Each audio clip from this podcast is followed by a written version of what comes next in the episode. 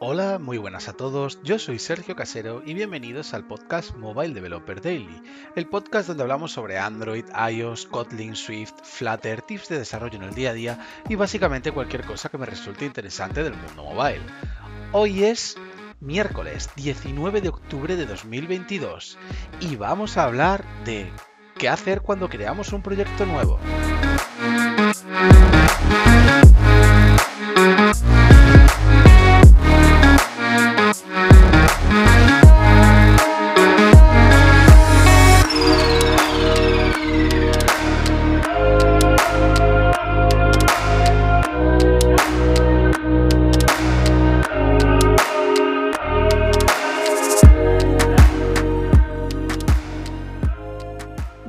Pues eh, lo típico, ¿no? Vamos allá con el contexto. Ya sabéis que me gusta primero explicar un poquito por qué, de, el porqué del tema del día.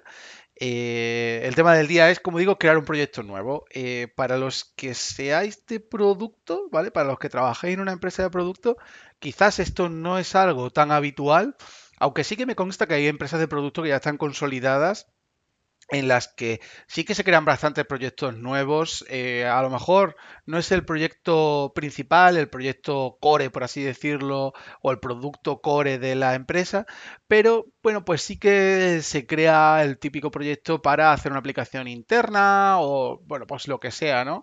Eh, una aplicación que van a usar solo un número determinado de usuarios o vamos a hacer una prueba de concepto a ver qué tal producto si fuese por aquí, lo lanzamos como beta y demás. Puede ser, pero donde es más habitual realmente es en consultoría. En consultoría es cierto que cuando te entra un cliente nuevo, pues por lo general, a no ser que sea algún mantenimiento, porque también puede pasarte que te entre un mantenimiento, pero lo más normal es que cuando entre un cliente nuevo, pues sea para hacer un proyecto nuevo de una aplicación nueva. Vale, a día de hoy, en Android y en iOS, tenemos dos alternativas para desarrollar las UIs. Y aunque a todos se nos llena la boca, incluido yo el primero, con lo más importante es la lógica de negocio, eso es lo mejor, es bla, bla, bla, es tal, tal, tal. Eh, realmente estamos muy condicionados por las UIs, es normal, ¿no? Porque al final es lo que pintamos, ¿no? Por así decirlo. Y más teniendo en cuenta lo diferentes que son y lo bien que se adaptan unas y otras a patrones de diseño diferentes.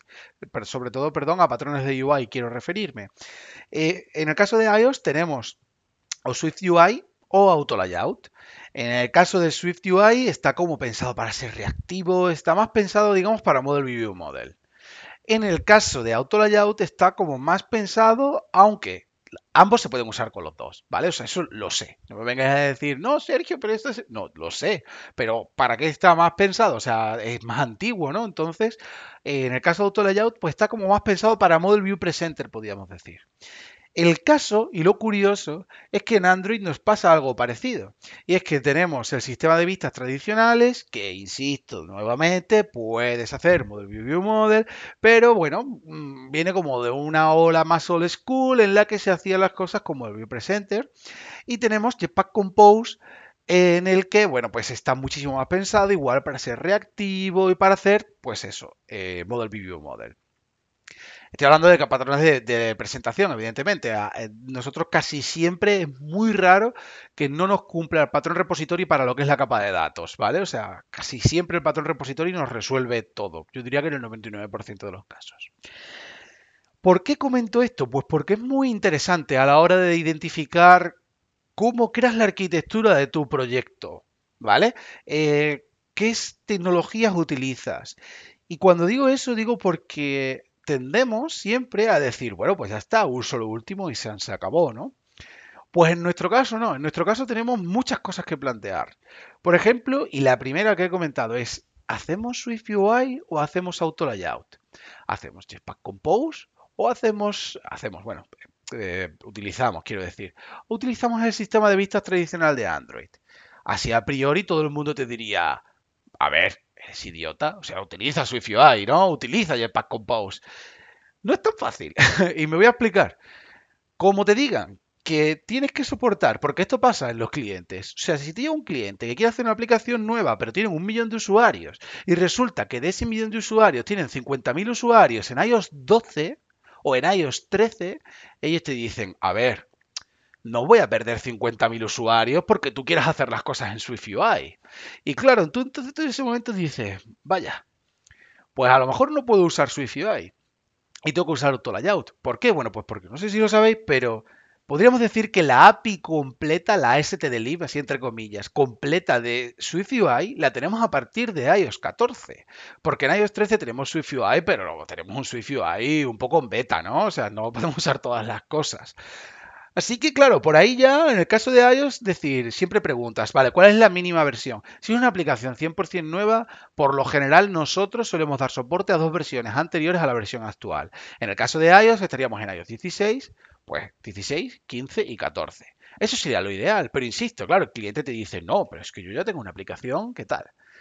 Claro, ahora aquí viene la movida. La movida es, si tú tienes que pintar la UI con auto layout, con todo lo que ello conlleva para mal, ¿te merece la pena meterte con Model View Model o lo haces con Model View Presenter? Bueno, pues aquí evidentemente es una decisión que tienes tú que tomar. Pero por lo general, en nuestra experiencia sí que nosotros hayamos visto como que se maneja mejor, ¿no? Model View Presenter. Supongamos que, ¿vale? Hemos decidido Model View Presenter. Bueno, lo que no he comentado al principio, pero se intuye, es que solemos empezar a definir la arquitectura, o a mí me gusta por lo menos, por la plataforma que es más restrictiva a priori. Y casi siempre la plataforma más restrictiva a priori va a ser iOS, ¿vale? Porque sí que es cierto que en Android tenemos una fragmentación del copón, que es un auténtico dolor de cabeza, pero bueno, con las con, con, Jetpack y demás esto se está solucionando bastante bien. Pero bueno, es menos restrictiva, ¿no? Digamos que podemos usar las últimas features casi siempre, aunque con un poquito de dolor de cabeza, en versiones del sistema antiguas. Entonces, por eso, empezamos por la más restrictiva. Vale, pues si has decidido, en mi opinión, si tú has elegido o has optado por SwiftUI, es que esto te condiciona a la hora de la capa de presentación. Yo elegiría Jetpack Compose.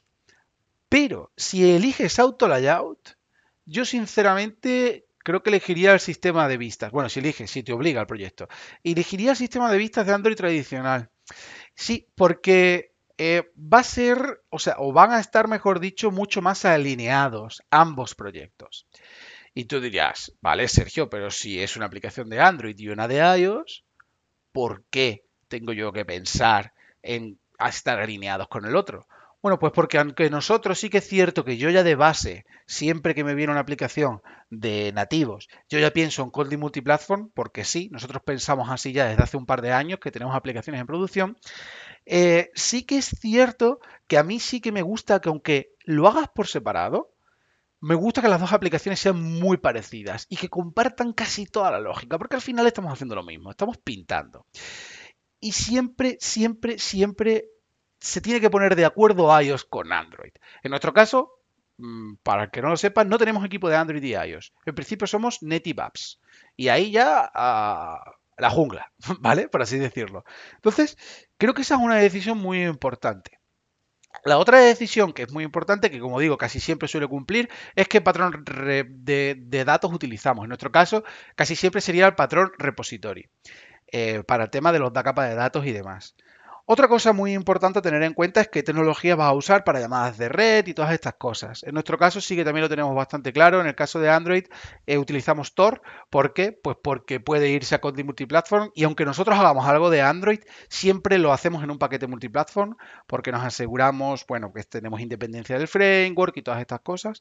En el caso de iOS, bueno, pues puedes usar Combine o eh, utilizas Tor también, ¿vale? Si quieres hacer Conti Multiplatform.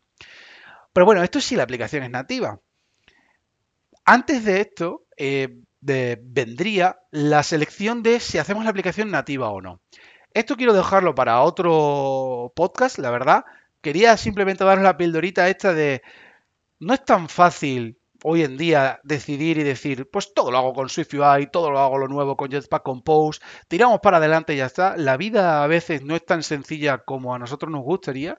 Y quiero quedarme aquí en el punto este de hoy de qué es lo que nosotros hacemos, que es tirar desde la plataforma más restrictiva, como digo, a la que menos y luego después ir viendo poco a poco hasta que montamos la arquitectura que ya digo, es lo que hacemos nosotros, no quiere decir ni siquiera que esté bien, es lo que nosotros hacemos porque es lo que a nosotros mejor nos va.